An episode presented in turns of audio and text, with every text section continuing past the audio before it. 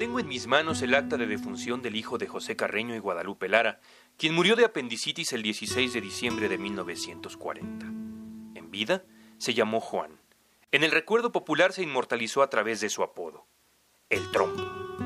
Han sido sus nietos a los que nunca conoció y su propia hija, quien tenía dos años cuando su padre murió, quienes me han relatado la historia del primer mexicano que anotó gol en Juegos Olímpicos y en una Copa del Mundo.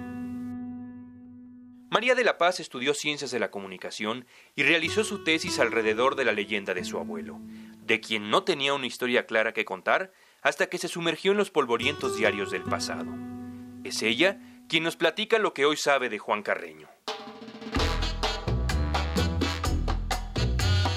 Gordito, por eso el, apodo del trompo, ¿no? Porque era gordito y aparte decían que bailaba muy bien. Juan Carreño nació en Tacubaya. Nace más o menos en, el tiempo que está la Revolución Mexicana, pues humildes. Eh, lo poco que ganaban, sí era lo que llegaban a hacer jugando fútbol, ¿no? Porque realmente lo que él hacía era jugar fútbol, o sea, esa era su pasión más allá de tener otros oficios, que los otros, los, los amigos le inculcaban que si yesero que albañil, porque de eso estaba conformado el equipo de, del Atlante pero realmente su vida y su pasión desde chico fue el fútbol. Otro de sus nietos, Julio, quien tiene una mercería en un mercado ubicado en el eje central y la calle Torres Adalid, muy cerca de donde el trompo carreño pasó sus últimos años, también lo recuerda con emoción. que era un frijolito más, uno de los frijolitos más, uno de los pretitos más del arroz, ¿no? Porque cuando se mezclaba, cuando jugaban con, con los ingleses, con los españoles, pues se notaba la diferencia entre el- la piel de él y la piel de los otros jugadores. El atacante legendario escribió sus grandes páginas de oro muy lejos de México, pero María de la Paz tiene los detalles. Ya en 1928 fueron convocados él y muchos de sus compañeros del Atlante a ir a la Olimpiada en Ámsterdam. En 1930 es convocado para ir al Mundial en Uruguay y es justamente en donde anota el primer gol de México en un Mundial.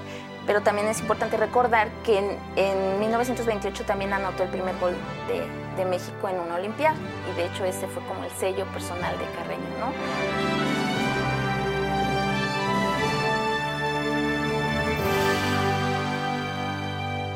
Su hija Guadalupe ha construido la figura de su padre por medio de las pocas fotografías que tiene de él.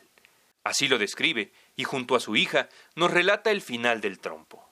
Le gustaba andar bien vestido, muy elegante, que le gustaba vestirse mucho de traje, de sombrero, le gustaba mucho ir a bailar.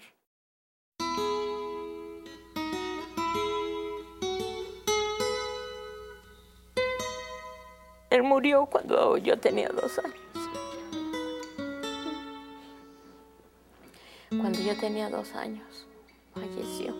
fue en una ambulancia donde murió. Ya lo iban a llevar al hospital, después ya se supo que efectivamente murió de apendicitis. Murió a los 31 años.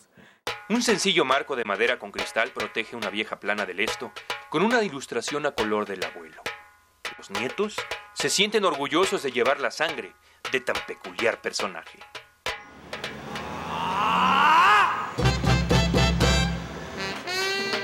Bueno, pues aquí tenemos una fotografía, un cuadro en el que como homenaje nosotros le, le rendimos de alguna manera su presencia. El que nosotros estemos aquí se debe a él. Pues ahora sí que es un orgullo que lo embarga uno, dice uno. Soy nieto de Juan Carreño.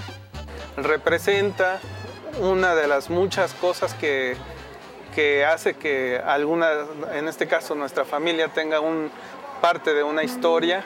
Juan Carreño lo que le pudo o lo que nos pudo haber legado en general a la gente ¿no? que le gusta el fútbol y que guste de la historia del fútbol y en particular a nosotros pues es el recuerdo.